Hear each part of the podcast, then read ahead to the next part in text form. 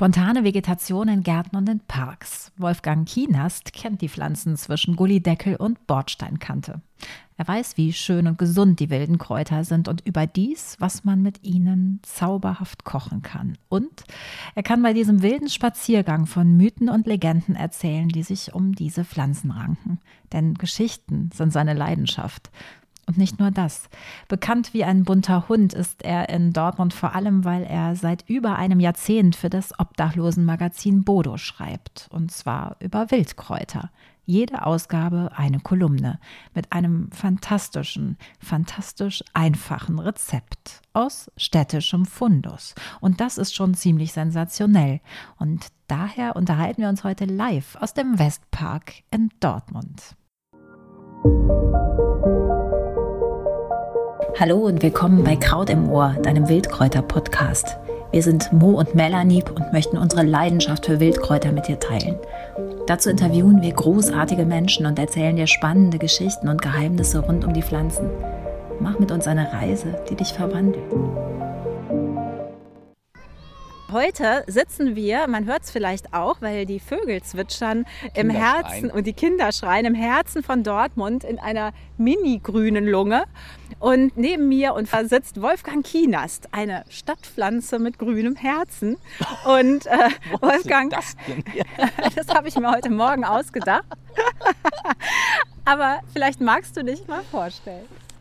Äh, ja, du hast es schon gesagt. Ich bin Wolfgang Kienast. Du darfst mich ruhig als Stadtpflanze mit grünem Herzen äh, bezeichnen. Das, äh, das, ist schon ganz okay, denn äh, ich bin zwar nicht in der Stadt geboren, wohne aber seit Mitte der 80er Jahre in Dortmund in der Nordstadt.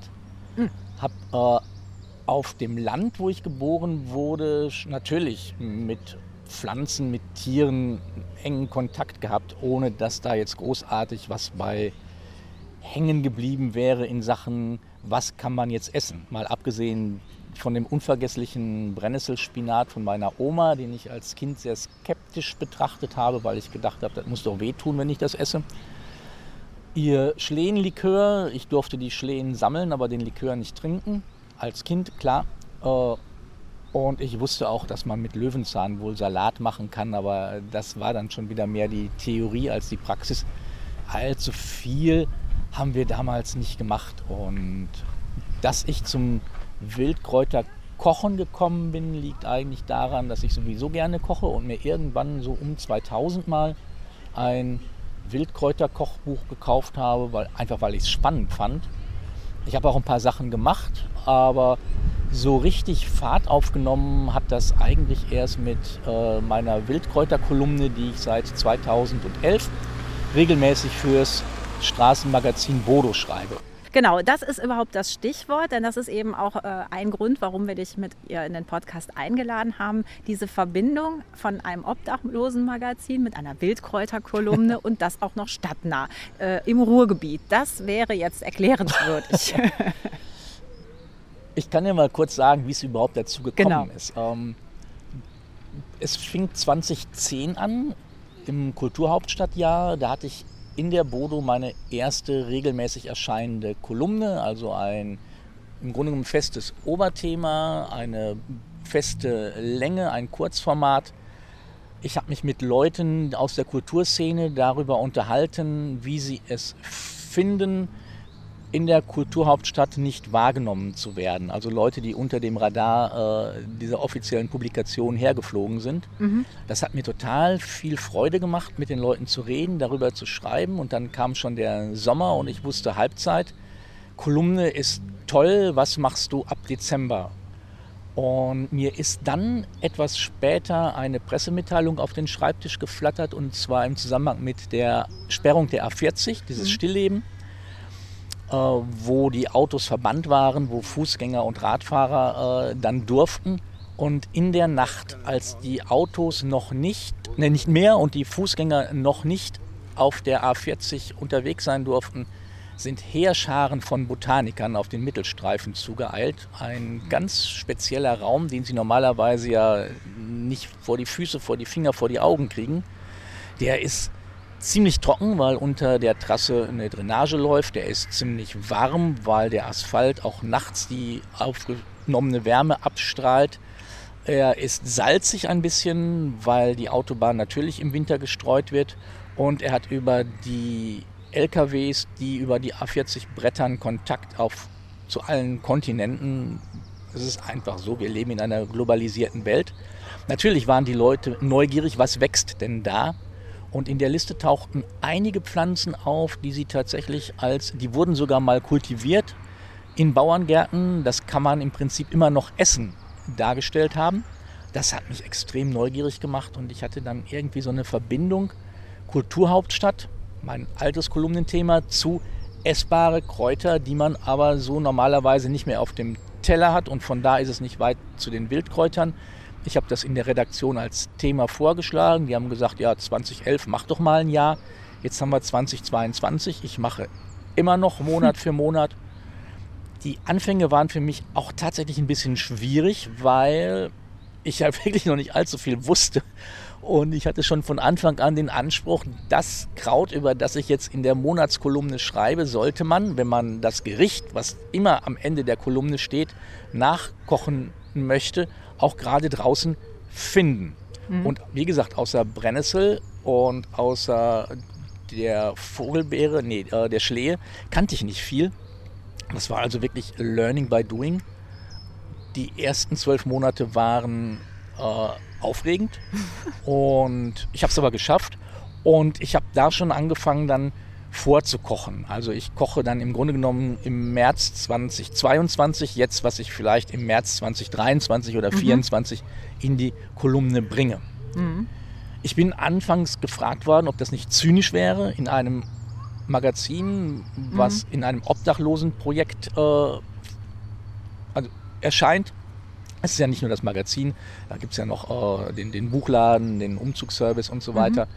Was über Wildkräuter zu schreiben, ob das bedeuten würde, dass wir jetzt die Leute, die durchs soziale Netz gefallen sind, mhm. dazu ermuntern, ähm, Brennnesseln zu essen. Ähm, darum geht es aber äh, tatsächlich gar nicht, weil die mhm. Leute, die das Heft verkaufen, lesen es ja nicht unbedingt, sondern man spricht ja die Zielgruppe an, die das Heft wirklich kauft, ja. um die Leute zu unterstützen, die es verkaufen und die Leute, die das Heft kaufen das sind in der Regel schon etwas besser situierte, kulturinteressierte Menschen, die sich auch Gedanken um Themen wie Nachhaltigkeit machen, Ökologie machen, Energieversorgung machen, äh, die nachdenken, was kommt auf den Tisch, wenn ich koche und da passt das eigentlich schon, schon, schon sehr gut hin. Genau, also da gehöre ich auch zu und bin auch so auf die Kolumnen gestoßen, die sehr witty sind sozusagen. Also immer wieder ja auch so einen persönlichen Dreh zu dir kriegen. Also jetzt auch keine epische Beschreibung ähm, des Krauts äh, oft haben, aber eben das Rezept und immer so ein Dreh, der total witzig oder eben skurril oder schräg oder wie immer man es nennt, ähm, hat. Und du stöberst natürlich auch viel altes Wissen auf. Ja. Äh, das ist ein Merkmal, was ich sehr schätze. Und ähm, ja, bringe uns ein bisschen mal auf die Spur, äh, wie du das machst, wo du das findest. Das ist natürlich für unsere Kräuterliebhaberinnen da draußen auch spannend. Und ähm, erzähl vielleicht gleich mal dann die Geschichte vom Gänseblümchen. die ist toll, oder? Ja. Ja, ich meine, äh, die, die Themen kommen mir eigentlich beim Sammeln in den Kopf. Also wenn ich draußen rumlaufe, wenn ich spazieren gehe, wenn ich Kräuter finde, das Gehirn arbeitet ja immer. Und das Gehirn freut sich, wenn der Mensch ein bisschen spazieren geht. Da kommen wirklich ganz tolle Ideen bei, bei rum.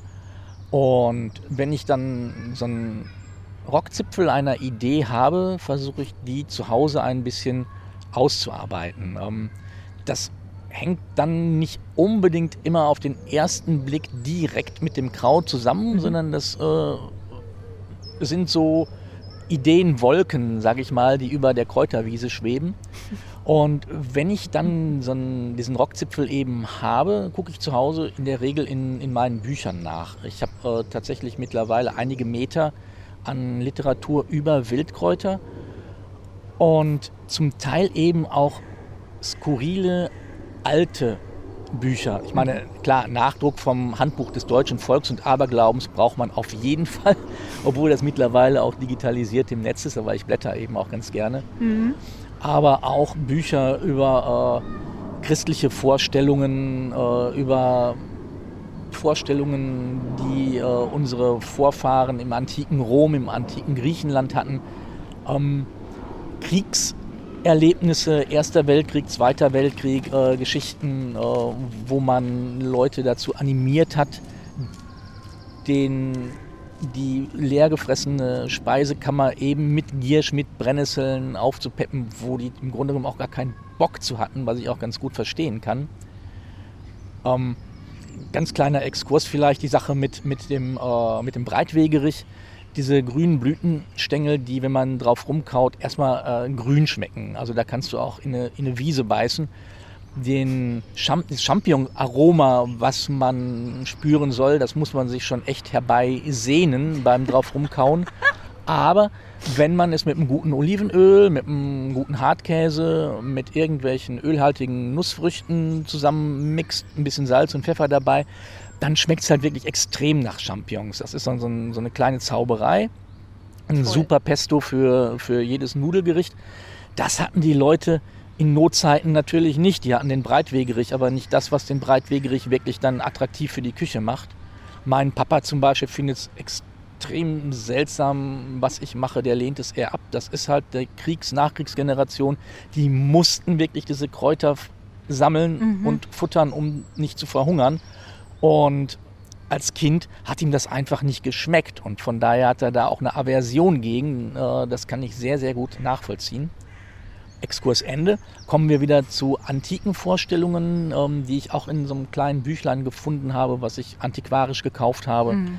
Ähm, eine wunderschöne Geschichte aus der römischen Mythologie behandelt äh, ein Nymphchen. Äh, dieses Nymphchen Belides äh, tanzte mit ihren Mitnymphen auf einer Wiese am Rand eines Waldes herum sie freuten sich ihres Lebens und dann kam äh, Vertumnus hieß er, ein kleiner Gott an, dem offensichtlich die Hormone das Gehirn ein bisschen vernebelt haben. Dieser kleine Gott wurde übergriffig. Belides hatte überhaupt keinen Bock auf den Gott äh, und suchte ihr Highlight in der Flucht, aber äh, der Gott war schneller, der war kräftiger. Irgendwann hat er sie fast erwischt und ihrer Not hatte sie keine andere Wahl, als sich in ein Gänseblümchen zu verwandeln. Da hinten wachsen auch ganz viele davon. Wir sind ja hier auf einer Wiese im Park und äh, Belides hat sich halt dann gerettet, indem sie zum Gänseblümchen wurde und ihre ganzen Mitnymphen ergeben eine wahnsinnig leckere Kräuterbutter im Sommer, wenn man den mag. Also Genau, zu deinen Rezeptspezialitäten kommen wir noch. Aber äh, was dich eben auch noch auszeichnet, ist, äh, dass du nicht nur diese fantastischen Kräutergeschichten ausgegraben hast, sondern ich durfte dich mal bei einer Lesung erleben, die untermalt war mit musikalischen Stücken und wirklich großartigen Fundstücken. Äh, weiß ich nicht, Brahms zur Brennnessel. Also für Menschen, die jetzt also auch ein bisschen Musik interessiert sind, kommt jetzt ein Exkurs, ähm, der wirklich sehr besonders ist, äh, weil du wirklich ja auch in deinem weiteren Leben DJ bist und eine ganz große Kenntnis auch der Vinylszene hast. Und äh, ja, erzähl doch bitte ein paar Schmankerl aus dieser Kräuterwelt und dem Thema Musik. Also als DJ, vor allen Dingen mit meinem Lieblings-DJ-Kollegen Tim, äh, lege ich ja, okay, nach Corona jetzt eigentlich sehr selten und sind die Clubs weggestorben aber grundsätzlich äh, sehr, sehr gerne auf. Und wir hatten lange Zeit eine Sendung beim Dortmunder Campussender Eldoradio, die hieß Tellerschnittchen. Und ähm, wir hatten immer ein Oberthema für jede Sendung und wir haben musikalische Beiträge zu diesem Thema gesucht, am liebsten deutschsprachige, weil man das eben sofort versteht, das muss man sich nicht erst übersetzen. Und wir haben wirklich die obskursten Themen äh, abendfüllend in, in die Sendung gebracht. Wir haben Sendungen über äh, Fleischwurst gemacht, über Busfahren gemacht, über U-Boote gemacht, über äh, das All und den Kosmos gemacht und letztendlich auch über, über Pflanzen. Und da hat sich halt dann so ein, so ein Fundus angesammelt an Schallplatten, in denen es dann immer ein oder zwei Stücke gibt, in denen irgendein Wildkraut besungen wird. Eine meiner liebsten ist halt dieses heitere Herbarium von Baggerl, der dann auch sowas wie das Hungerblümchen und das Schaboxkraut äh, bedichtet hat und äh, was dann vertont worden ist in so kleine Miniaturen. Und ich meine, wer kommt schon auf die Idee, über äh, Hungerblümchen ein, ein Lied zu schreiben? Also mhm. das sind so Platten, das sind, äh, das, das, das finde ich so toll. Und äh, dann mal eine Gelegenheit zu haben, diese Schallplatten auch einem Publikum vorzuspielen, also die mal raus aus der Wohnung zu holen, mit denen spazieren zu gehen, auf einen Plattenteller zu legen, wo Leute vorsitzen, das war natürlich wirklich eine, äh, war ein Highlight. Genau, also das äh, als Kontext. Äh, derzeit läuft in Dortmund die Ausstellung Flowers und das war im Rahmenprogramm. Genau, und wir würden dann vielleicht in den Show Notes verlinken, vielleicht so drei Schmankerl, falls man sie überhaupt auf YouTube äh, oder auf Spotify finden kann. Mir fällt ja gerade ein, äh, die heißt Grasheim. Grasheim heißt sie. Und äh, von denen findet man tatsächlich einen Link, äh, allerdings nicht die Studioaufnahme, sondern die stehen in einer Fußgängerzone, äh, so spät 70er, früh 80er mhm. Jahre mäßig, so ein bisschen spät hippiesk, saumäßige Soundqualität, äh, erschreckendes Outfit, aber ein sehr lustiges Lied äh, mit so viel Elan und Werf vorgetragen der Löwenzahn soll wirklich überall wachsen und überall blühen und äh, da, da, da, ist so viel Lebensfreude, so viel ja, Begeisterung drin. Es ist ein sehr melodisches Lied und wie gesagt, wir machen jetzt neugierig auf genau diesen Song und verlinken den auch, denn ich habe ihn bei YouTube gefunden ähm, und, und äh, fand ihn also wirklich hinreißend. Und äh, ich war wirklich überrascht, wie viele Songs es denn zur Hasel, zur Eberesche, zu eben Hungerblümchen und zu all den Kräutern gibt, die du auch hier in Dortmund findest. Und da sind wir eigentlich jetzt auch beim Thema Stadtkräuter. Ähm, wir ähm, haben jetzt darauf verzichtet, ähm, jedes Kraut, was wir hier gerade sehen, äh, mal anzutexten. Spannend ist, dass du eben viele dieser Stadtkräuter in den Kochtopf holst. Und zwar mit sehr ungewöhnlich, ungewöhnlichen Zutaten oder ähm, eigentlich gar nicht mal, weil es wird ungewöhnlich durch die Zubereitung. Ähm, wie zum Beispiel ein Nudelteig, der plötzlich gepunktet wird. Ja, mit Samen vom Mohn zum ja. Beispiel. Ähm, äh, ja, ich meine, ähm, die Rezepte, die ich in der Kolumne dann immer am Ende äh, angebe, äh, die denke ich mir schon selber aus. Also das sind Rezepte, die ich, äh, im, die ich mir vorgestellt habe und die ich dann gekocht habe. Und wenn ich sie für gut befunden habe, kommen sie halt eventuell mal irgendwann in die Kolumne rein. Ich lasse mich natürlich inspirieren. Ähm, mhm. Ich bin nicht der erste Mensch, der Wildkräuter in einen Nudelteig einarbeitet. Aber ähm, ich bin wahrscheinlich auch nicht der Erste, der das mit, mit diesen Mohnsamen gemacht hat. Ich habe noch kein Rezept gefunden, aber das wird es bestimmt auch irgendwo geben. Ich habe mir vorgestellt, das sieht bestimmt toll aus, diese kleinen schwarzen Pünktchen in dem hellen Teich und es sah toll aus. Das heißt, du hast die aber auch hier gefunden in Dortmund, diese Ja, natürlich, Mohnsamen. klar. Genau. Mhm. Ja, ja, klar. Also die Sachen finde ich schon alle hier. Nur nicht unbedingt jetzt im Westpark, in dem wir uns hier aufhalten oder äh, Pflanzen, die halt auf jedem Bürgersteig wachsen, wie der Breitwegerich, wie das Franzosenkraut, ähm, wie äh, Flognöterich oder so. Es gibt halt Orte, die zum Sammeln vertrauenswürdiger sind als äh, das, was ich zwischen Gullideckel und Bordsteinkante finde.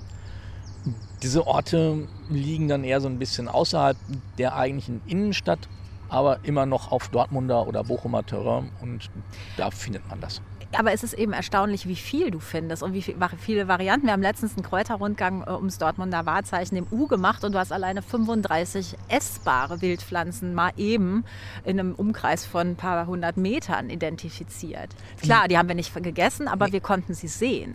Das ist tatsächlich mittlerweile faszinierend, dass man sehr, sehr viele Pflanzen und auch Tiere innerhalb der Städte häufiger findet als außerhalb der Städte, wo die äh, Monokultur der industriellen Landwirtschaft äh, mit all den Insektiziden, die ausgebracht werden, um gerade diese Kräuter zu vertreiben, äh, dass die Innenstadt im Vergleich wesentlich äh, vielfältiger sind.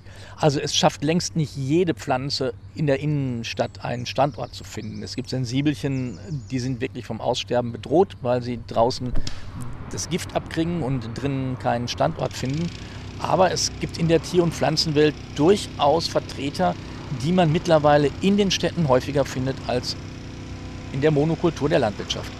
Ich glaube, wir wechseln mal kurz den Standort. Es kommt ein Rasenmäher. Ähm, wir versuchen es jetzt einfach weiter, genau. Also gedanklich sind wir jetzt also immer noch in der Stadt und haben äh, Wildkräuter vor der Nase und bald auch im Topf. ähm, wir haben die Artenvielfalt besprochen und ähm, blicken jetzt ähm, auf das übliche Parkgewächs, die Brennnessel oder ähm, auch auf den Löwenzahn, der wächst hier äh, in Verbund mit ähm, Zigarettenkippen. Und da hinten ist das Hexenkraut. Da hinten ist das Hexenkraut. Genau, erzähl doch mal ein bisschen was zum Hexenkraut, wo wir es doch schon mal sehen. Äh, Hexenkraut ist eins meiner äh, Projekte. Das heißt, ich habe immer noch nicht mit dem Hexenkraut gekocht, obwohl ich mir das jedes Jahr vornehme. Das Problem ist, man sollte einige Regeln beachten. Äh, also nicht in Naturschutzgebieten sammeln, keine äh, Pflanzen sammeln, die unter Naturschutz stehen. Man sollte an vertrauenswürdigen Orten sammeln, also nicht auf irgendwelchen Industriehalden, nicht an stark befahrenen Straßen. Und man sollte nur das sammeln, was man ganz genau kennt, weil man kann Dover Karlauer jede Pflanze essen, manche aber auch nur einmal. Das heißt, man sollte sich vor giftigen Doppelgängern in Acht nehmen. Und das Hexenkraut, äh, wenn es blüht, ist eindeutig zu erkennen. Wenn es aber aus der Erde kommt, sind die Blätter so unscheinbar, so unspezifisch. Äh, ich nehme es mir jedes Jahr vor, ich merke mir die Standorte und wenn da Blättchen rauskommen, bin ich mir wieder nicht sicher, ist das jetzt Hexenkraut oder ist das irgendetwas, was nicht Hexenkraut und vielleicht giftig ist. Von daher, äh, nachdem es blüht, sagt mir die Fachliteratur, ist es für die Küche uninteressant. Es hat zu viel Bitterstoffe angereichert, äh, taucht also nicht mehr. Es ist und bleibt also ein Projekt. Um das Hexenkraut herum ranken sich aber viele tolle Geschichten, die es eigentlich auch ganz wunderbar für die Kolumne äh, macht. Ähm, denn zum einen ist es eine Pflanze, die schon sehr, sehr früh im Volks- und Aberglauben genannt wird, die dort auftaucht. Man schreibt ihr magische Kräfte zu, wenn es darum geht, äh, Frauen die Macht zu verleihen, über Männer zu herrschen, sie gefügig, sie willig zu machen. Und man hat sich damals erzählt, wenn man sich verlaufen hat tief im Wald und wenn man auf Hexenkraut stößt, dann ist man so weit weg von jeder menschlichen Wohnsiedlung, von jeder Zivilisation, dass man wahrscheinlich rettungslos verloren ist. Das Hexenkraut gehört zu den Kräutern, die es tatsächlich geschafft haben, aus den tiefen Wäldern in den urbanen Raum zu kommen. Das heißt, wenn man es jetzt sieht und sich verloren fühlt, hat das bestimmt ganz andere äh, Ursachen, als dass man fernab von Zivilisation wäre. Das liegt dann wahrscheinlich in irgendeiner übergeordneten Ebene.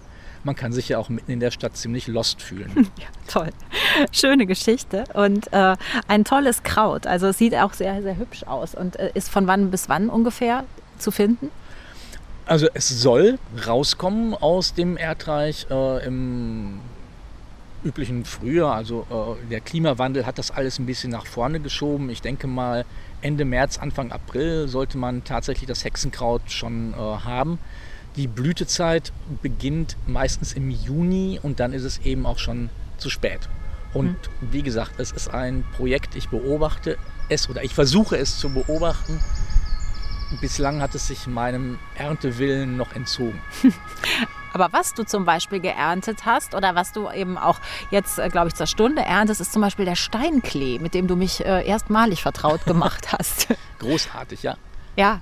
Ähm, der Steinklee ist tatsächlich eine, eine Kleepflanze, also so ein Trifolium, äh, was dreiblättriges, wird sehr hoch, äh, bis zu 1,50 Meter, 2 Meter äh, auf jeden Fall blüht in unseren Breiten entweder weiß oder gelb und hat einen unglaublich intensiven Duft nach mhm. Honig. Also mhm. würziger, leckerer Honig und äh, es eignet sich natürlich zum Aromatisieren von allem Möglichen. Ähm, ich habe köstliche Erdbeermarmelade damit gemacht und auch mal einen Apfelgelee das hatte auch eine ganz schöne Geschichte. Ich war, das war 2013, war ich eingeladen als Künstler nach Belgien, nach Charleroi. Eine äh, Region, die mal geadelt wurde als hässlichste Stadt Europas, wenn nicht gar der Welt. Im Grunde genommen so eine eingedampfte Region, so, so ein Mini-Ruhrgebiet mit unglaublich viel Schwerindustrie, den Resten von Stahl, von, von Kohle, unglaublich viele Halden. Und ähm, wir sind eingeladen worden, wir konnten dort hinfahren für eine Woche, glaube ich, uns in der Stadt umtun, uns inspirieren lassen und uns ein Kunstprojekt überlegen. Und ich bin auf eine dieser vielen Halden gekrabbelt. Die Halde war überwuchert mit Steinklee und oben auf der Halde, Halde wuchs ein Apfelbaum. Und dann habe ich gesagt, das ist toll. Ähm, ich könnte aus Steinklee und Äpfeln ein Gelee machen. Dann gibt es in Charleroi genauso wie im Ruhrgebiet unglaublich viele äh, Kleingartenanlagen, Schrebergärten, Zechensiedlungen, wo die Leute ihr eigenes Gemüse, ihr eigenes Obst anbauen.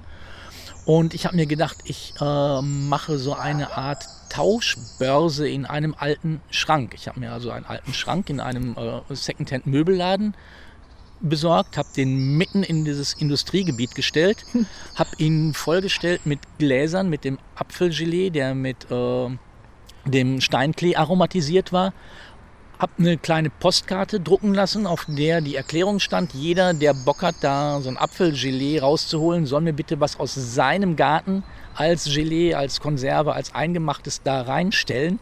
Das hat natürlich nicht funktioniert. Der, der Gelee war weg und ich hatte hinterher aber trotzdem ein paar Geschenke drin. Also ähm, ein paar ähm, Grüße schriftlich formuliert, eine halb leer getrunkene Flasche Wodka, äh, ein bisschen Teller und Besteck, warum auch immer, keine Ahnung. Äh, es, war ein, es war echt ein schönes Projekt und ja, das hat halt mit dem Steinklee auch zu tun. Großartig. Und die halbe Flasche Wodka hast du dann genommen, um irgendetwas aufzusetzen? nicht die, weil jetzt nicht wirklich wusste, ja, ist der Wodka okay. Aber natürlich, man kann, äh, Wodka ist natürlich ein, eine Spirituose, die relativ geschmacksneutral ist, auch wie ein Korn und die eignen sich hervorragend, um äh, Früchte einzulegen, äh, um Aufgesetzte zu machen. Ähm, es gibt eine wunderbare Kochbuchautorin, das ist äh, Annette Eckmann. Annette Eckmann stammt aus Norddeutschland. Die hat eigentlich, es gibt nichts, woraus sie keinen Schnaps machen würde. Und einer meiner Lieblingsgeschichten ist bei ihr das Weidekätzchen, zu dem sie schreibt, sie hat es nur ins Buch aufgenommen, ähm, weil die Weide äh, Salicin enthält, also eine Vorstufe auch von ASS, von, von Aspirin, also ein Schmerzmittel, was die Leute in unserer grauen Vorzeit auch tatsächlich als Schmerzmittel genommen haben. Und sie sagt, wenn ich einen aufgesetzten aus Weiden mache, dann habe ich einen aufgesetzten, der mir die Katerschmerzen nimmt, äh, nein, der mir die Schmerzen nimmt, bevor ich sie vom Kater bekomme.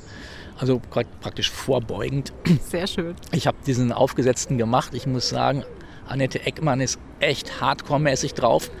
Ich habe das äh, mit ein bisschen Zuckersirup noch äh, schmackhafter machen müssen. Also ja. die, die reine ja, norddeutsche Variante ist mir ja. zu krass gewesen. Ja, ist sehr bitter, glaube ich. Ja. ja. Aber bitter ist gut. Äh, vielleicht nennst du äh, einfach nochmal so für unsere Menschen, die was kochen wollen, so zwei, drei Lieblingsanwendungen aus der Wildkräuterküche, die vielleicht auch bitter sind, aber lecker. Ganz toll ist Gundermann. Gundermann reichert allerdings im Laufe der Vegetationsperiode sehr viele Bitterstoffe an, wurde deswegen auch von unseren Vorfahren zum Brauen von Bier benutzt, mhm. bevor sich der Hopfen durchgesetzt hat. Ähm, eigentlich ist Ende Mai bis Mitte Juni Schluss. Dann ich hat mich an Bitterstoffe gewöhnt mittlerweile. Ich esse bittere Sachen. Äh, ich wundere mich, dass so viele Bitterstoffe verloren gegangen sind aus mhm. unseren Supermärkten auch. Als ich angefangen habe zu kochen, musste man Auberginen noch entbittern. Mittlerweile gibt es Chicorée, der nicht bitter schmeckt. Mhm. Ähm, Bitterstoffe sind wahnsinnig gesund für Leber, Galle, für das gesamte Verdauungssystem. Mhm. Und ich habe eine Anwendung für den Gundermann jetzt gefunden, der tatsächlich noch bis Ende Juli, vielleicht sogar Anfang August äh, den Gundermann für uns genießbar macht, ohne dass man das Gesicht verzieht. Und zwar äh, an, an Radieschen. Also äh, Radieschen mhm. in dünne Scheiben schneiden, salzen, dass sie ein bisschen äh, Wasser ziehen, abspülen, mit äh, Schmand oder saurer Sahne mischen und da fein gehackte Gundermannblätter rein. Die Radieschen haben irgendwie die Fähigkeit, die Bitterstoffe vom Gundermann so auszugleichen, ähm, dass sie nicht nervig sind. Mhm. Und ich hoffe, dass ich jetzt tatsächlich, also ich weiß, ich weiß noch nicht wie, genau wie lang, ich muss es immer noch ausprobieren. Wir haben jetzt Anfang Juli, es geht noch. Mhm. Man kann auch jetzt noch den Gundermann äh, ernten und hat einen tollen eine tolle, tolle Beilage, was Salatähnliches mit, äh, mit den Radieschen. Äh, der Podcast kommt im Herbst raus, also im September, Mitte September um den Dreh. Was, was pflücken wir dann? Das ist ja Erntezeit. Äh, wir könnten, wenn wir jetzt bei Bitterstoffen sind, vielleicht schon mit den Vogelbeeren rechnen. Die gelten ja in vielen Köpfen als giftig.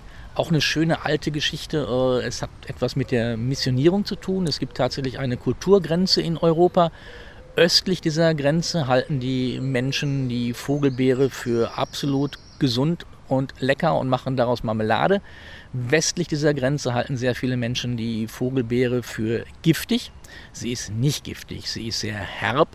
Wenn man sie roh isst, kann man sich auch den Magen verderben, aber roh schmeckt sie einfach so krass, dass man das auch gar nicht will. Man muss sie schon ein bisschen entbittern, ähm, man muss sie ein bisschen behandeln.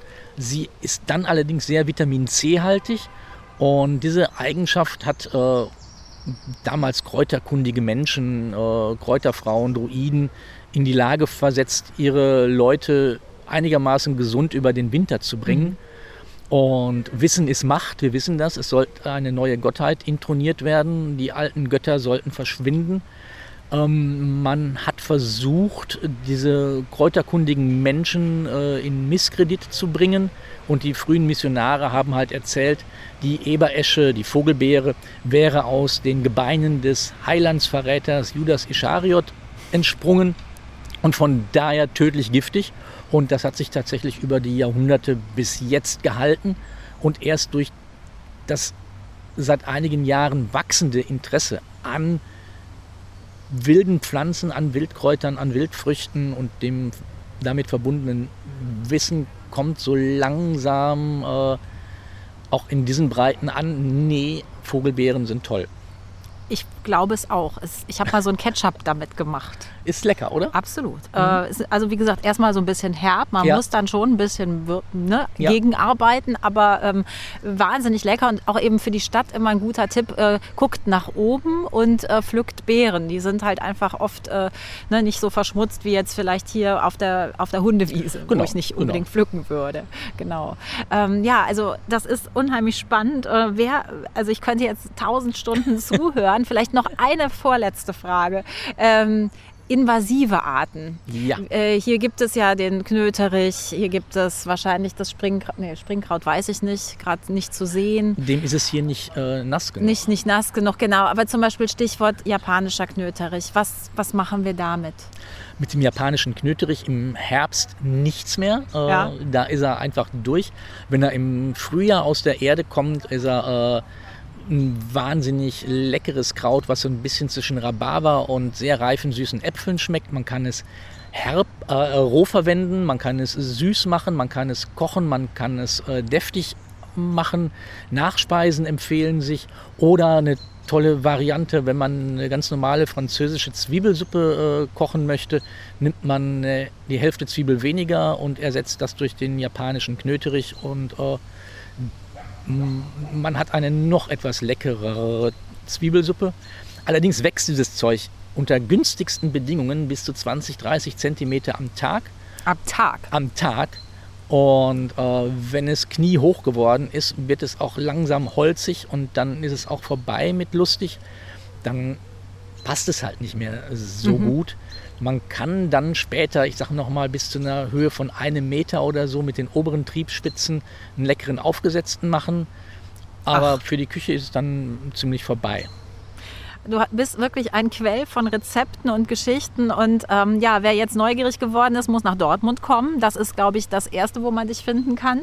Gibt es äh, über das wildweite, äh, wilde weite Web noch Möglichkeiten, zum Beispiel die Kolumnen zu lesen oder gibt es andere Dinge? Ich habe ja äh, die, den ersten Lockdown, wo man auf einmal unendlich viel Zeit hatte, dazu genutzt, all das, was ich geschrieben und fotografiert habe, zu äh, archivieren, zu sortieren und zumindest im Facebook schon mal eine Seite Stadtwildkraut angelegt. Mhm. Stadtwildkraut gibt es jetzt mittlerweile auch bei Instagram, aber da stelle ich nicht ganz so viel rein. Aber ähm, da gibt es immer äh, Rezepte, immer Geschichten, immer Hinweise, äh, welches Kraut gerade in der Bodo behandelt wird. Es gibt immer Termine, wenn ich irgendwo Führungen anbiete. Und äh, das lohnt sich schon. Also Stadtwildkraut mal äh, sich anzugucken.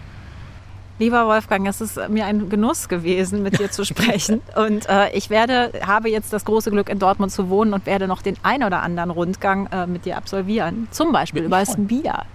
Bier, ja, das leitet zu einem weiteren Interview über, das wir aus der Bierstadt Dortmund führen. Und zwar mit Corinna Schirmer, der Leiterin des dortigen Brauereimuseums, über das schöne Thema Kraut und Bier. Demnächst auf diesem Kanal. Und für heute hast du einiges über die kulturelle und biologische Vielfalt von wildem Stadtgrün erfahren. Wir sind Wolfgang Kienasts Fährten gefolgt und haben mehr über das Gänseblümchen, die kulinarische Entdeckung Steinklee oder den Wert invasiver Arten im Kochtopf gelernt. Die urbanen Räume haben viel zu bieten, ebenso wie unser Podcast Kraut im Ohr. Jede Woche neu, immer anders, immer spannend. Daher bleib uns treu und empfehle uns weiter. Danke fürs Zuhören und guten Appetit wünscht dir Mo.